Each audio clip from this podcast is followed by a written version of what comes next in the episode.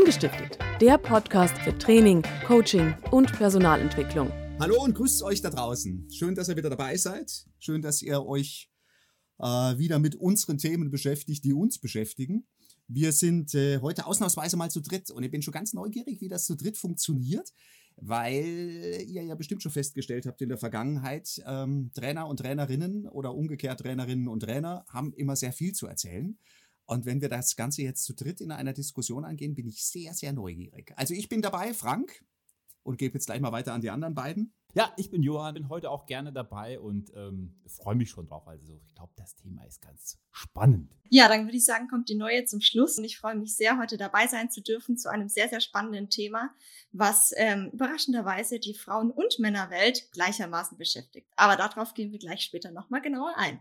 Äh, das Thema wahrscheinlich, seid ihr schon am Rätseln, ähm, unsere Franzi hat uns tatsächlich, äh, die ja immer am Mischpult sitzt, auch jetzt am Mischpult sitzt, das Mikro zwar, zwar ausgemacht hat, aber vielleicht nerven wir sie zwischendurch mal und sagen, mach dein Mikro bitte auch mal auf und sprich mit, weil sie hat nämlich tatsächlich gesagt, hey, ähm, egal gerade wo auch immer, mich würde mal interessieren, ein bisschen uns auszutauschen oder mich auszutauschen zum Thema Imposter-Syndrom, weil das natürlich gerade eine Thematik ist, die ähm, ja durch die Presse geht, durch die Gesellschaft geht, auch im Zuge, und deswegen finde ich es jetzt schon spannend, Lena, dass du sagst, es betrifft Männer und Frauen und, und Johann sagt auch die, das dazwischen genauso, ähm, weil es äh, die ganzen Jahre über sehr, sehr stark als, als Frauenthema hochstilisiert worden ist. Äh, und wir uns einfach heute mal unterhalten wollen, ah, was ist es denn überhaupt konkret? Äh, was kann ich dann womöglich oder woran erkenne ich denn tatsächlich, dass ich äh, unter diesem Hochstapler-Syndrom leide? Wenn ich überhaupt drunter leide, das muss ich ja selbst festlegen. Und was kann ich denn tun, ja, wenn ich tatsächlich merke, hey, das belastet mich und das schränkt mich ein und ich würde es gerne ein Stück weit dämpfen. Ja. Und darüber wollen wir uns austauschen. Und deswegen sind wir schon zu dritt. Wir wären viel mehr gewesen, weil sie alle komischerweise interessant fanden. Haben wir aber gesagt, wir müssen es maximal begrenzen, weil sonst gibt es so ein Durcheinander, dass man wahrscheinlich sein eigenes Wort nicht mehr versteht. Ja, genau. Also vielleicht ähm, geht es ja euch so, wie es mir damit ging, weil ich habe gesagt, Imposter was? Also der Frank hat es ja gerade schon gesagt, das Hochstapler-Syndrom.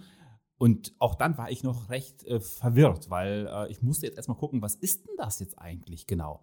Und wenn ihr Imposter eingibt, dann bedeutet es ja eigentlich Betrüger oder Betrügerin. Und da habe ich gedacht, oh, ja, das ist jetzt spannend. Und als die Franzi dann darüber sprach, hm, wie sich das denn äußert, dann sage ich, aha, ja, kenne ich, kenne ich. Und deswegen bin ich, glaube ich, dabei. Also, weil ich das Gefühl habe, das ist ein Thema, was nicht nur ich kenne, sondern auch viele andere Menschen kennen und es auch viele andere Menschen beschäftigt. Und genau deswegen sollten wir drüber reden. Absolut, voll und ganz. Und ähm, das, was ihr beide sagt, passt sehr, sehr gut. Denn im Endeffekt, ähm, gerade was Frank eben gesagt hat, dass man so ein bisschen das Gefühl hat, naja, das steht in äh, diversen äh, Fachzeitschriften für Frauen, ähm, hast du das Imposter-Syndrom, wie beeinflusst es dich in deinem Alltag? Mach mal Text XY. Tatsächlich habe ich gestern einen gemacht, habe mir einfach mal spaßeshalber eingegeben auf hier Google, ne? Test Imposter-Syndrom, bin ich betroffen. Und Google hat da direkt 20, 30, 40 Seiten ausges ausges ja, ausgespeit, die ähm, auf den Test verweisen. Und ähm, vorwiegend waren das tatsächlich Seiten, die eher das Klientel der Frauen ansprechen. Und ich glaube, es ist ganz wichtig, heute mal äh, darüber zu sprechen, hey, es ist nicht nur ein rein weibliches Syndrom oder ein Thema der Frauenwelt, sondern ganz genau auch ein Thema der Männerwelt.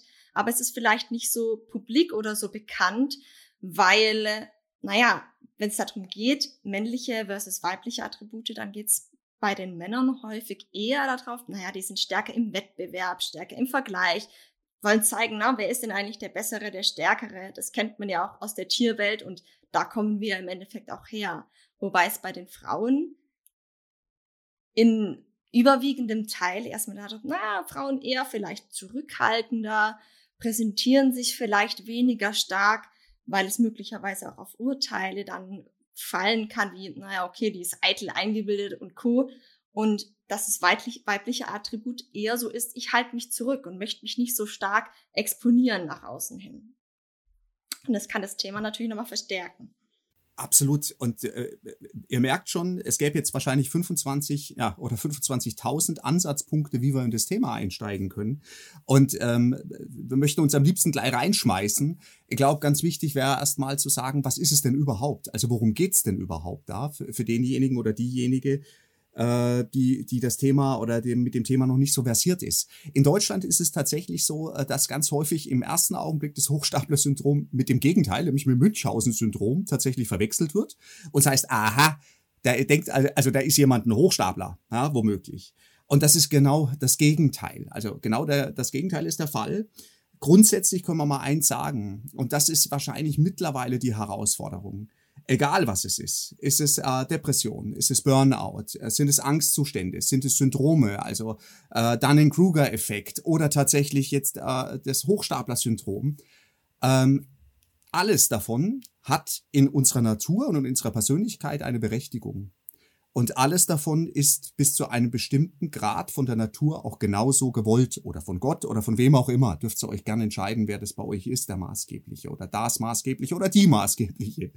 Ähm, in dem Moment, wo ich merke, es ist tatsächlich nicht mehr auch in der Vorsicht förderlich, sondern es nimmt mich so in Beschlag, äh, dass ich von mir aus nachts nicht mehr schlafen kann, dass ich mich nicht mehr konzentrieren kann, dass es meine Leistungsfähigkeit komplett beeinflusst, ähm, dass ich tatsächlich mir überdimensioniert Sorgen mache. Sorgen ist ein sehr kleines Wort, ja fast schon. Ne? Wenn ich mir überdimensioniert Sorgen mache, dann muss ich überlegen, ist es noch ein Persönlichkeitsmerkmal oder geht's jetzt ins Syndrom und ich kann, will, darf oder muss vielleicht sogar etwas tun. Ja. Und da wird die große Kunst mittlerweile liegen, zu entscheiden, ist das etwas, was äh, meiner Persönlichkeit zuträglich ist oder ist es etwas, was mich krank macht oder mich schon krank gemacht hat.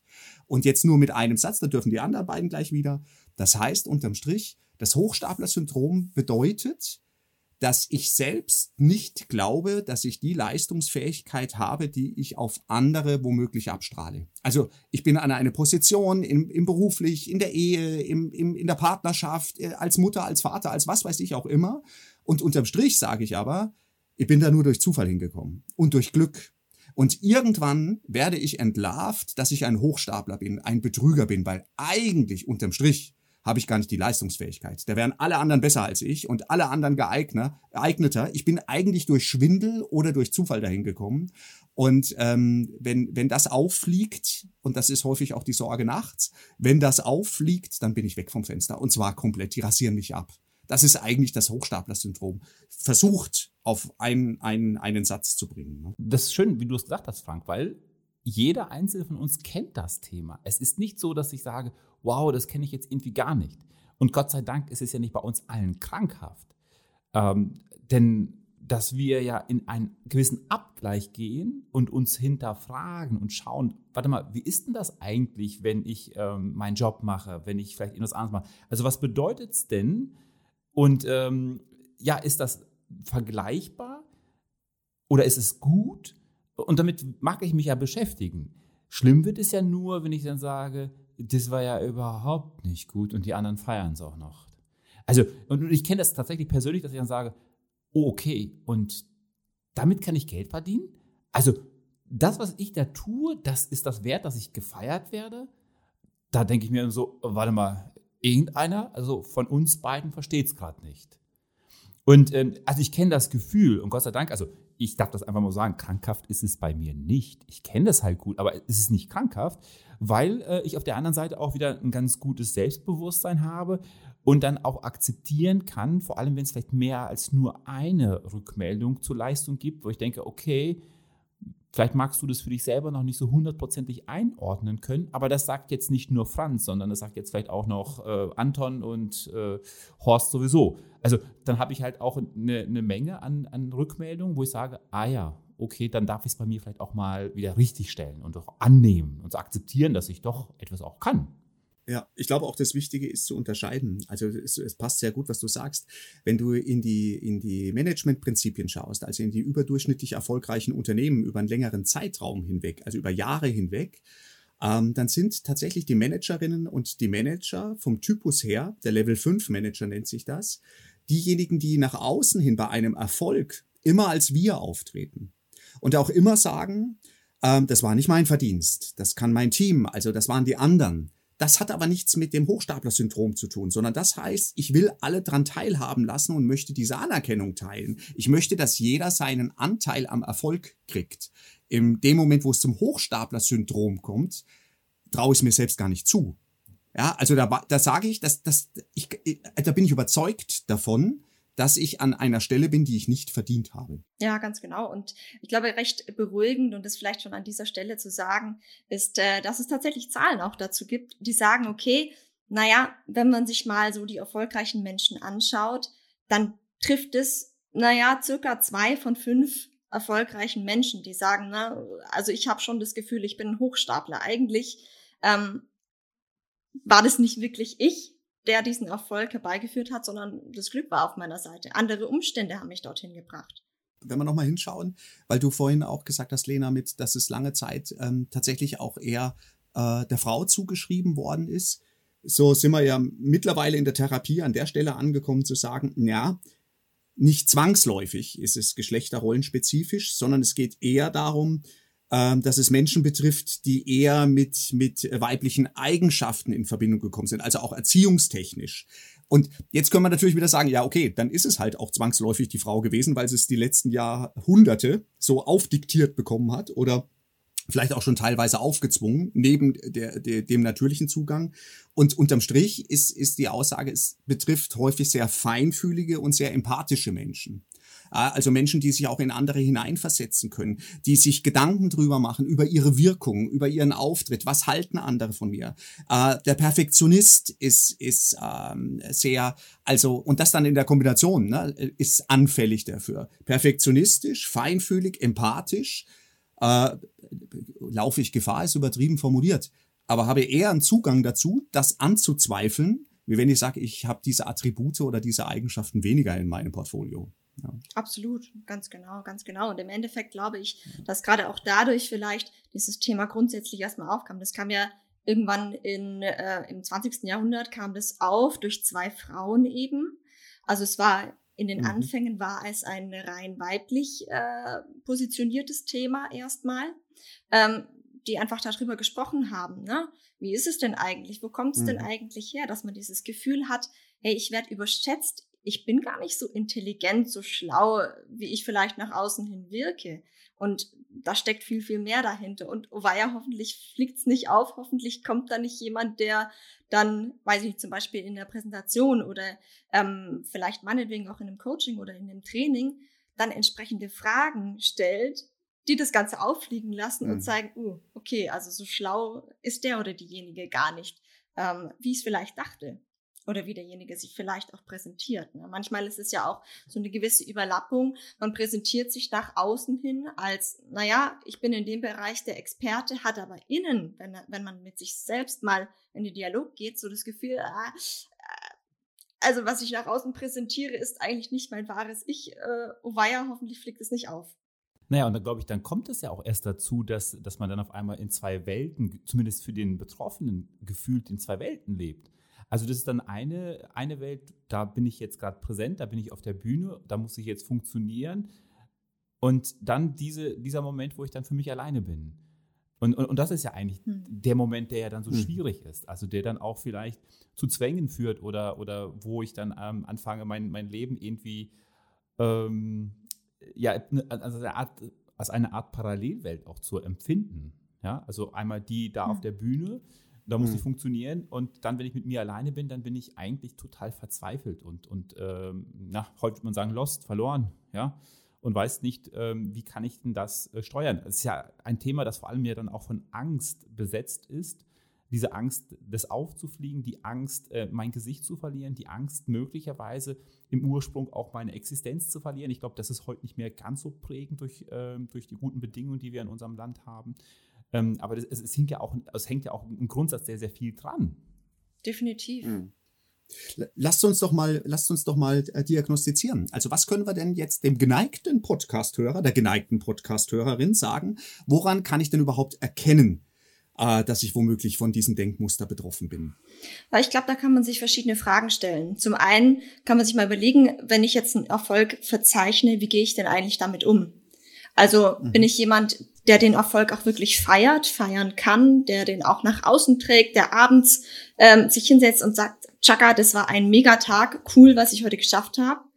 Oder geht's dann, wenn ich alleine, wie Johann eben gesagt hat, in meinem stillen Kämmerlein, übertrieben jetzt gesagt, ähm, sitze, geht's dann mhm. los mit Selbstzweifeln und hm, war das wirklich so gut und ah, oh weia, vielleicht reden sie dann doch nach Abwesenheit meiner selbst darüber, no, das hat wieder alles nicht gepasst und es war nicht authentisch oder wie auch immer, mhm. ähm, wo ich im ersten Moment vielleicht das Gefühl habe, es war gut, aber abends mir dann denke, oh weia, was reden mhm. sie denn jetzt eigentlich darüber? Also was denken denn die anderen? Okay, ja, ganz, ganz, ganz typisch, ne? Auch dieses, äh, wie wirke ich durch die Leistung womöglich auf andere, ja, das passt gut. Hast du was, Johann, woran man es diagnostizieren oder erkennen kann? Naja, ich glaube, ähm, dass ich grundsätzlich mich äh, damit, also äh, beschäftigen muss, ähm, auch zu reflektieren, was habe ich denn dafür getan für den Erfolg? Also wenn ich mir bewusst bin, also das ist ja häufig so, wenn ich das Gefühl habe, ja, ich habe ja auch eigentlich nichts dafür getan, das war jetzt irgendwie so zufällig und in, in, der Regel sind ja Menschen, die erfolgreich sind, die tun ja trotzdem eine ganze Menge dafür. Und ich sage jetzt einfach mal so ein, so eine Art ähm, Tagebuch zu führen, zu sagen, okay, was habe ich denn für diesen Erfolg beigetragen? Wie viele Stunden habe ich denn auch investiert, äh, vielleicht für eine Vorbereitung? Also wenn es tatsächlich die Bühne ist, auf der ich stand, dann weiß ich ja, ähm, dass äh, selbst also Impro äh, nicht so einfach funktioniert und all die Gags, die dann vielleicht ähm, die Lacher verursachen bei meinem Publikum, sind ja einstudiert. Das heißt, ich habe da ja auch Fleißarbeit geleistet und ähm, mir dessen auch bewusst zu werden. Und da hilft es vielleicht auch tatsächlich, äh, sich irgendwie das, äh, ich sag jetzt mal wirklich so ein Tagebuch zu machen. Ne? Also zu wissen, okay, wo habe ich was investiert? Ja. Ah, du bist schon bei einer Lösung. Ja? Also bist ja, also das ist ja schon, schon ein Lösungsschritt zu sagen, hey, sei dir bewusst, was steckst denn rein und was kommt dabei raus? Wie viel, wie viel Input hast du überhaupt gegeben? Wie viel Leistung hast du reingesteckt? Und mach dir, mach dir einfach auch ein Erfolgstagebuch oder grundsätzlich ein Bilanztagebuch, wäre ja schon was, wo ich sage, was war gut, was war nicht gut oder was kann ich noch verbessern? Also wäre schon tatsächlich ein Schritt weiter, was kann ich tun? Ne? Wenn ich es jetzt richtig verstanden habe, äh, Lena, sagst du, ähm, eine Diagnose oder ein Erkennungsmerkmal wäre schon mal, wie gehe ich selbst mit Erfolgen um? Ja, also wie setze ich mich abends hin? Kann ich das feiern? Kann ich einfach auch mal uneingeschränkt sagen, hey, heute habe ich einen geilen Job gemacht? Oder bin ich sofort wieder in, in äh, der Schleife und hoffentlich fliegt es nicht auf, dass das doch nicht so gut war und womöglich reden sie jetzt über mich im hintenrum und mh. Hm. also dieses Misstrauen. Ne? Ne, wenn, wir, wenn wir mal noch ein paar Diagnosepunkte sammeln, also woran kann ich es für mich erkennen? Wo, wodurch sich äh, Menschen, die, die äh, vom Hochstapler-Syndrom betroffen sind, auch auszeichnen, ist äh, exzessives Arbeiten. Und zwar in beide Richtungen. Also da ist häufig die Angst vor dem Scheitern so groß, dass entweder der Betroffene zu spät anfängt auszuarbeiten, weil er von Anfang an schon sagt, das kriege ich sowieso nicht hin, oder dann umgekehrt viel zu früh.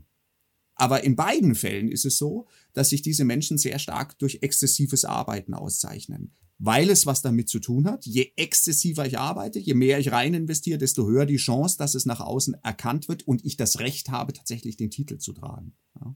Also es wären jetzt schon mal zwei Merkmale. Habt ihr noch weitere? Weil ich glaube, das ist die, die große Herausforderung, ne? Ja, ich würde gerade tatsächlich gerne noch zu dem was sagen, was Frank gerade gesagt hat. Ja, gerne. Ich glaube, das ist auch so ein bisschen so ein gesellschaftlicher Wandel, der sich gerade anbahnt. Äh, vielleicht mitunter auch durch Corona, Lockdown und so weiter und so fort, Kurzarbeit. Ne? Die Menschen mhm. haben mehr Freizeit so gesehen, was sie damit anfangen können, ist ein anderes Thema. Aber ähm, das ist vor einigen Jahren und ich glaube, das ist auch in vielen Ländern in Amerika zum Beispiel großes Thema na, ich muss viel arbeiten, damit meine Leistung gesehen wird. Und das mhm. ist dieses, naja, dass man fast sich schon dafür feiert, boah, heute, diese Woche habe ich 50, 60, 70 Stunden gerockt und um zu zeigen, ha, also ich bin derjenige, der aber jeden Tag um acht noch im Büro sitzt. Und ähm, mhm. im Endeffekt dadurch auch, äh, ich glaube, das ist auch mitunter ein Punkt, der beim Imposter-Syndrom schon auch nochmal ähm, das Ganze trägt, weil man dadurch ja versucht zu zeigen, okay, ich kann was, ja? und sich selbst zu mhm. beweisen und auch den anderen zu beweisen und darzustellen, also, na, ich bin kein Hochstapler, ich kann schon was. Mhm. Und wenn es darum geht, noch um sich eine weitere Frage zu stellen, wie man das Ganze vielleicht identifizieren könnte, könnte sagen, okay, ähm, wie gehst du denn eigentlich darum um, damit um, wenn du mal Komplimente für deine Arbeit, für dein Geleistetes mhm. bekommst? Was ist deine Antwort oder was Mhm. sind deine ersten Gedanken dazu? Gibst du vielleicht ein anderes Kompliment zurück, anstatt das anzunehmen in dem Moment? Oder ähm, was ist die Antwort? Also jetzt haben wir drei Diagnosen im Endeffekt, ne? Zu sagen, äh, wie gehe ich selbst mit, mit Feedback, sowieso mit Positivem um? Ja. Ähm, das zweite wäre tatsächlich, äh, kann ich selbst für mich, also wenn es nicht von außen kommt, tatsächlich eine Bilanz erstellen oder eine gesunde Bilanz erstellen und wie exzessiv arbeite ich? Also das wären so drei Merkmale. Ja?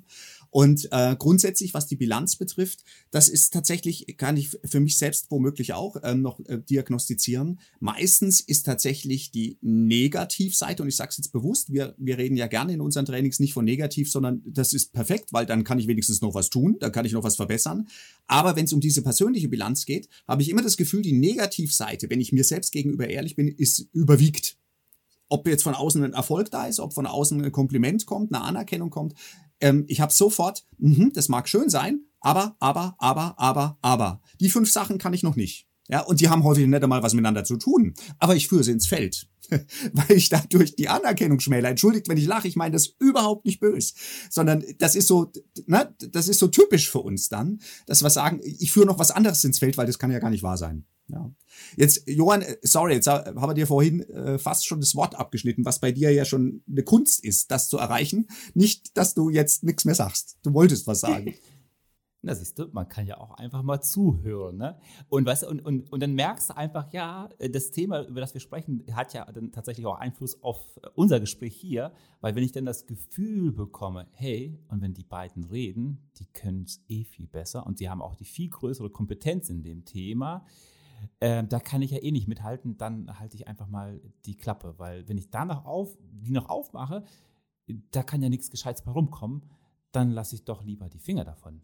Also ähm, das, sind ja, das sind ja vielleicht auch eher Folgen von, von einem Imposter-Syndrom, äh, was Menschen im schlimmsten Fall auch treffen kann, dass sie dann wirklich die Flinte ins Korn werfen und nicht mehr handlungsfähig sind, weil sie ähm, äh, ja, also gefühlt für sich, die Blockade kommt ja immer bei mir. Also, Mhm. also ihr habt mir nicht, nicht das Wort genommen, sondern ich habe es mir dann selbst äh, genommen, in dem Moment, weil ich denke, boah, es ist gerade so spannend, was da läuft und die haben es auch drauf.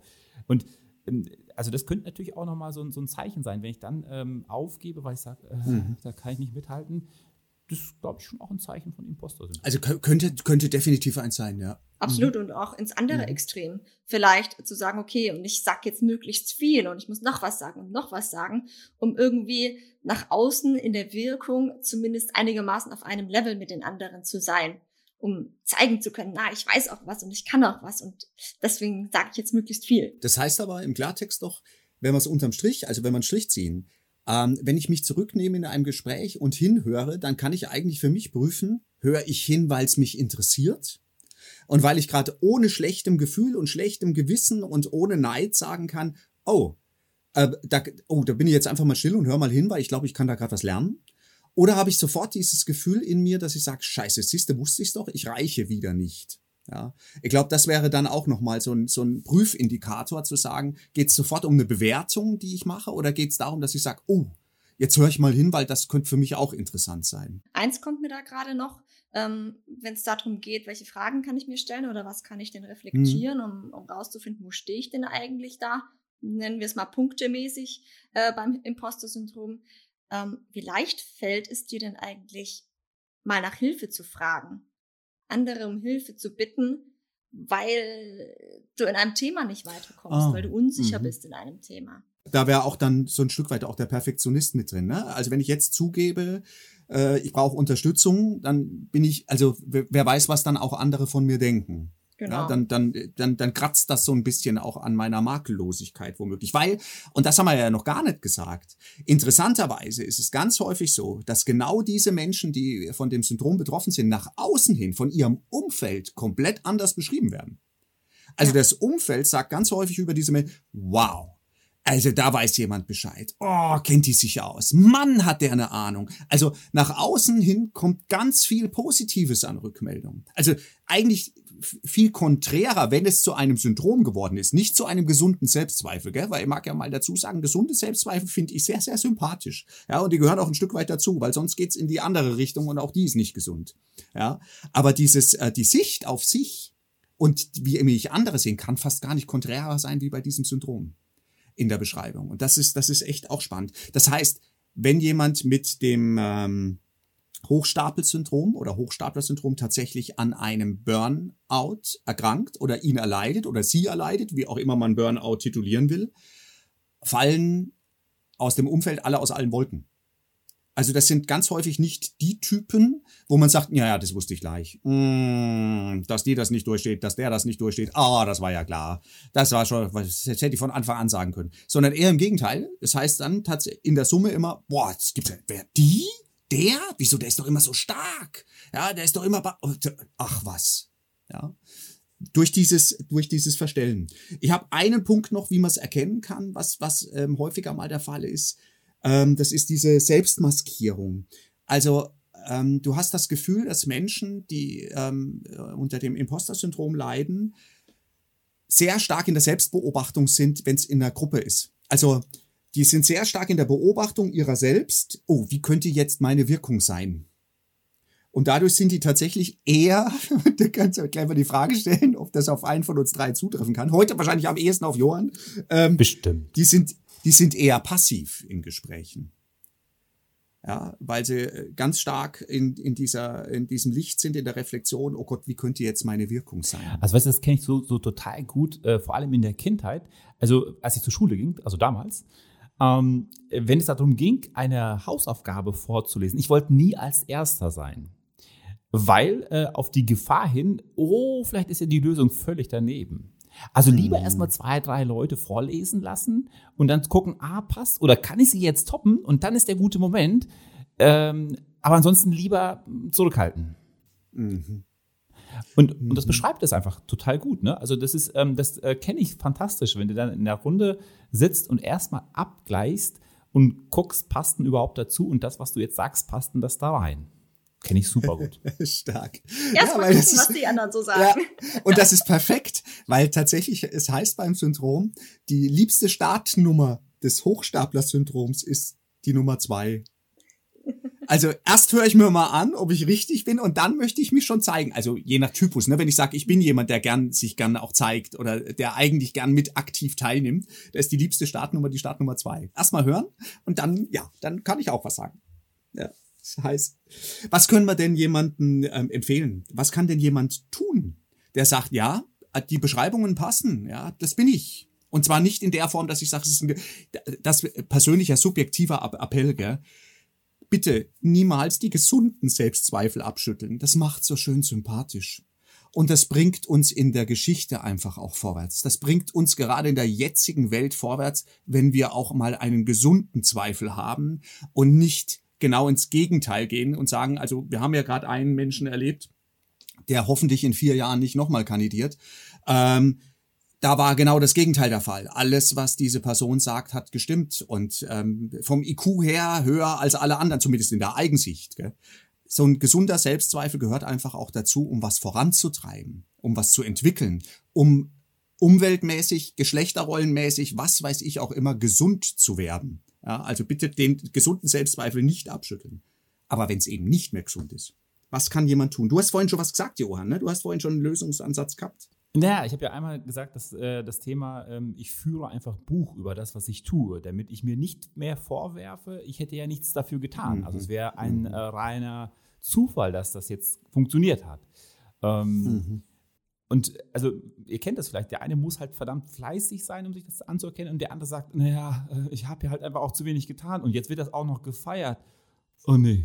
Das, ist, das also das, das, das geht, ist jetzt gerade mal gut gegangen, aber beim nächsten Mal fliegt es mit Sicherheit auf. Und wenn ich aber dann einen Nachweis habe, für mich, also bitte, es geht nicht um den Nachweis für eure Chefs, sondern es geht, dass ich mir sagen kann, ja, und ich habe mich mit dem Thema auseinandergesetzt, ich habe dort was getan und geleistet.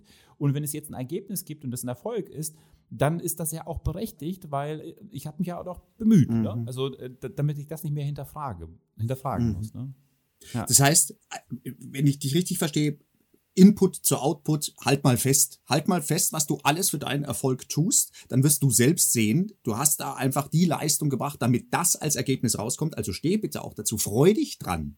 Ja, Ja, mit Und richtig? wahrscheinlich hast du sogar überdurchschnittlich viel getan. Mhm. Und bist dir dessen noch gar nicht bewusst. Ja? Mhm. Mhm. Absolut. Und ich glaube, das ist eines der wichtigsten Dinge, mal aufzuschreiben. Und also dahingehend äh, geht mein, mein eigentlicher Tipp auch in die ähnliche Richtung, wie Johann sagt, weil so dieses Aufschreiben mal klar zu bekommen ähm, und aus der Gedankenwelt, weil wenn ich mal einmal anfange, in Selbstzweifel zu gehen und nachzudenken, oh, und bin ich wirklich so gut und war das wirklich so gut, wie die anderen sagen und haben sie nicht hinter meinem Rücken dann Mhm. doch irgendwie was anderes gesagt, ist, glaube ich, das Wichtigste, Faktenklarheit zu schaffen. Und das kann ich am besten schriftlich. Mhm. Vor allem ist es auch nachhaltig, weil was ich mir aufschreibe, welches Gefühl ich zum Beispiel dabei hatte in dem Moment, als der Erfolg dann da war, als ich mein Ziel erreicht habe und so weiter und so fort. Ähm, das kann ich mir später, kann ich mir das wiederholen, ähm, diese Notizen und mich nochmal zurückversetzen in diese Situation, als ich mir das alles aufgeschrieben habe, was denn der, also wie der Erfolg Mhm. sich angefühlt hat. Was war denn für mich wichtig für den Erfolg? Was habe ich dazu geleistet, auch in die Richtung, was Johann eben gesagt hat? Ähm, das kann mir in diesen Mhm. Zweifelmomenten ein absolut guter Anker sein, um mich da wieder zurückzubringen. Mhm. Also, äh, Input zu Output, Ankerthemen, An Ankerbilder, Ankeremotionen festhalten. Für mich wäre es tatsächlich auch die Bilanzierung. Das heißt, wenn ich mich in Frage stelle in einem Ergebnis, wenn ich sage, ich habe zwei, drei Dinge, wo ich sage, die sind schief gelaufen, müssen auch zwei, drei Dinge dastehen, die gut waren. Sonst darf ich sie einfach nicht zulassen. Ich darf nur so viel für mich vermeintlich negative Dinge bearbeiten, wie ich positive an der Sache finde. Mhm. Ja, um mich zu trainieren, äh, eine, eine ähm, ausgeglichene Sichtweise zu haben. Was können wir noch bieten? Aber das ist geil, weil ich mich ja dann selbst diszipliniere. Ne? Also das finde ich gut. Also dass man nicht sagt, ja, ich, ich, ich akzeptiere es aber nicht anders. Ja, ja ich glaube, ähm, das hat ja einmal damit zu tun, ähm, eigene Wahrnehmung und Fremdwahrnehmung. Also natürlich habe ich jetzt hier sehr viel für mich selbst dokumentiert, sage ich jetzt mal. Und jetzt geht es ja auch nochmal darum zu schauen, ja, was ist denn jetzt eigentlich mit der Außenwelt? Und ähm, also ich kenne es für mich tatsächlich so, ich brauche ja dann viel Anerkennung, aber ich bin nicht mutig genug, mir das zu holen. Also wenn ich es jetzt nicht automatisch bekomme, weil meine Umwelt das nicht gewohnt ist. Und ich meine, wer ist denn in Deutschland, also wer ist denn wirklich, in welchem Unternehmen, in welchen Zusammenarbeiten ähm, ist denn eine gesunde Feedback-Kultur vorhanden? Also wenn ich dort nicht viel bekomme, im schlimmsten Falle nur noch das, was ich verbessern muss, ähm, dann wird sich ja das Gefühl bei mir verstärken. Und ähm, wenn ich das nicht selbst bekomme, dann auch aktiv zu werden. Ja, und sei es drum, auch mal äh, Negatives abzuholen, mir dann aber auch mal das abholen. Und wenn ich erfolgreich bin, wird es ja eine ganze Menge geben, was ich ja auch tatsächlich gut mache. Also das heißt, dann bekomme ich es von anderen Menschen gesagt und dann braucht es natürlich nicht nur das Ohr zum Hören, sondern dann braucht es natürlich auch nochmal die Haltung, Dinge auch anzunehmen, also zu akzeptieren und auch zu merken, hey, ähm, die Menschen, die dir dieses Feedback geben, dieses positive Feedback geben, ähm, die sagen es dir nicht, um dir irgendwie zu schmeicheln, sondern die sagen es, weil es das ist, was du tust. Ja, das gefällt mir auch saugut. Also äh, Feedback aktiv abholen. Und ich glaube, es ge- gehört auch dazu, sowieso in unserer Gesellschaft, wenn ich ein Lob bekomme, mich zu getrauen, zu fragen, und warum? Also warum findest du das denn gut? Also wenn du jetzt gerade sagst, Mai, bist du ein toller Mitarbeiter, dann sich zu trauen, auch zu fragen, dann, dann sag mir mal, warum ich so wertvoll bin. Also weil ich bräuchte mal ein, zwei Fakten. Ja, Ja, das Ja, geht ja auch häufig okay. abhanden. Ne? Also das sind wir auch nicht gewohnt zu sagen, Mhm. warum. Reicht doch, dass du toll bist. Ach, Ja. bist du toll. ja. Und dann habe ich es aber schon richtig, dann habe ich es dir aber richtig gegeben. Du. Äh, mir fällt gerade ein, das habe ich tatsächlich eine lange Zeit dann gemacht. Also in der Zeit, ähm, als darum ging, naja, okay, es geht darum, in die Trainerrolle reinzuwachsen. Ähm, so meine ersten vorsichtigen Anfänge damals noch in der Firma. Ähm, da habe ich mich häufig im Training selbst gefilmt. Das heißt, ich habe mir die Möglichkeit geschaffen, und das geht an alle die, die Mhm. sagen, naja, Mhm. okay, äh, Imposter Mhm. bedeutet bei mir auch irgendwie darum, äh, ich fühle mich unsicher dann in Präsentationen. Wenn ich selbst was von mir zeige, präsentiere, ähm, Mhm. trainiere, coache oder was auch immer, ähm, denke ich danach, äh, war ich denn von meinem Standing wirklich so gut, wie denn andere sagen? Und mir hier die Möglichkeit im Nachgang nochmal zu, zu geben, abseits von Aufregung und Vorbereitung, Stress und Co., nochmal drauf zu gucken, wie habe ich denn eigentlich wirklich gewirkt? Also selbst in die Rolle des Zuschauers zu schlüpfen. Da, also da hatte ich Aha-Momente, das war echt klasse. Wenn du dir dann nochmal das Video anguckst und hey, das war eigentlich, eigentlich war das schon ganz cool. Weil häufig beginnt ja dann irgendwie dieser Gedankengang oder dieses Gedankenkino, Mhm. wenn ein gewissen, eine gewisse Zeitspanne verstrichen ist. Und dann fängt es auch häufig mit diesen Zweifeln an. Okay. Und im, im schlimmsten Fall musst du es ja niemandem zeigen, ne? wenn du sagst, oh Gott, oh Gott, oh Gott, ich muss, ja. also das, das, darf ich nie jemandem zeigen, es geht ja um dich selbst. Ne? Absolut, ja. absolut. Also auch die, ja, auch zu lernen, sich selbst anzunehmen, ne, ist da eine große Herausforderung. Ja. Und ich mag jetzt niemandem Angst machen, ich mag es jetzt auch nicht äh, überdimensionieren. Ähm, schaut's bitte mal hin. Also wenn ich ähm, Imposter-Syndrom einfach, wenn mich das schon länger begleitet oder lange begleitet, bitte filtert euer Umfeld. Schaut auf euer Umfeld, schaut auf die Menschen, die in eurem Leben sind, weil ähm, auf Dauer gestaltet sich da natürlich ein System. Und es kann durchaus äh, sein, und da schaut's bitte genau hin, haben sich in meinem Umfeld mittlerweile Menschen angelagert, denen es einfach Freude macht und die es groß macht, dass ich permanent Selbstzweifel habe.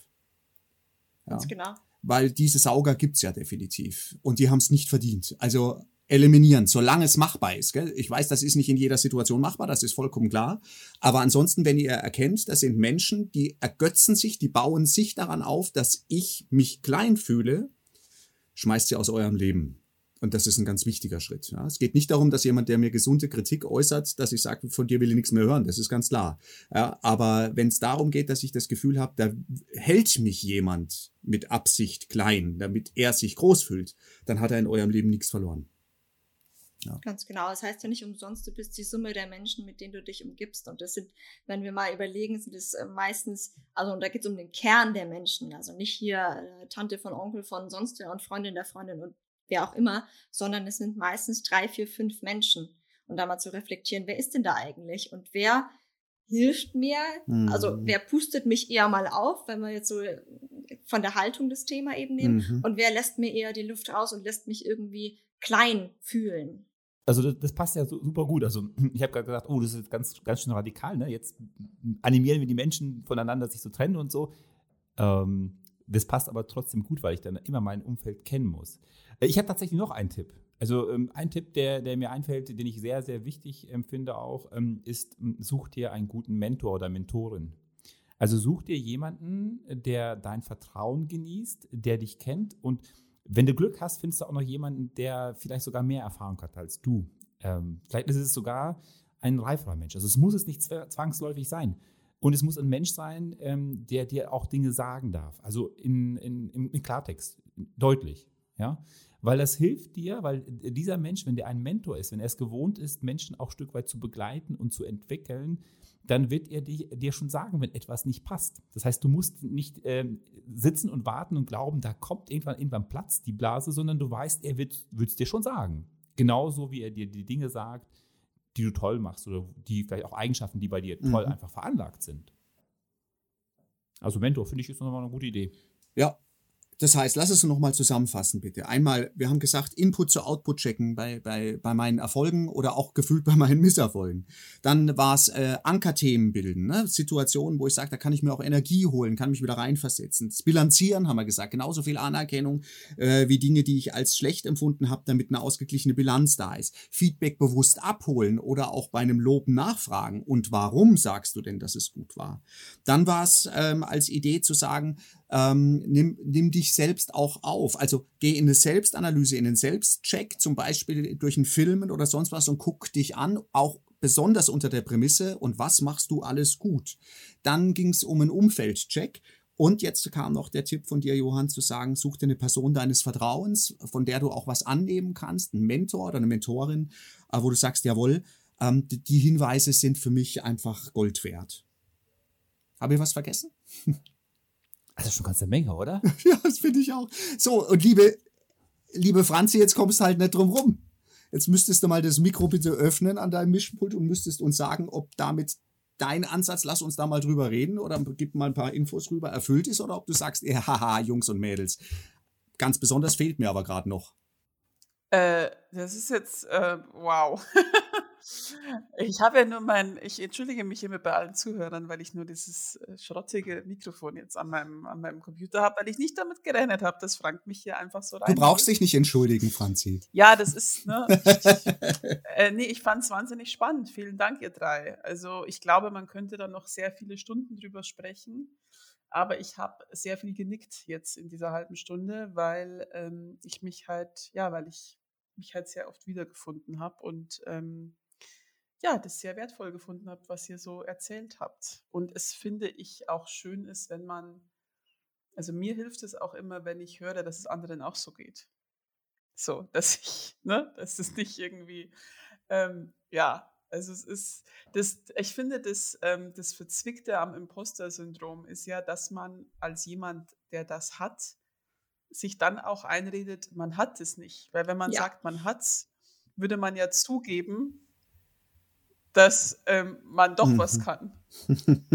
also das, das ist immer so dieses, nee, ich habe kein, nee, gesagt, also ich habe, mhm. ich glaube, ich habe ein Imposter-Syndrom, aber nee, das habe ich nicht, weil dann das würde ja heißen, ich kann ja doch was. Und das ist ja, also es ist wirklich, das ist, das ist Scheiße. Ähm, Entschuldigung. Das ist wirklich ja. So. Oder weil ja. man dann, das geht jetzt mir gerade so, ich fühle mich gerade so, als würde ich mich zu wichtig machen, indem ich sage, ja, ich habe das Imposter-Syndrom. Mhm.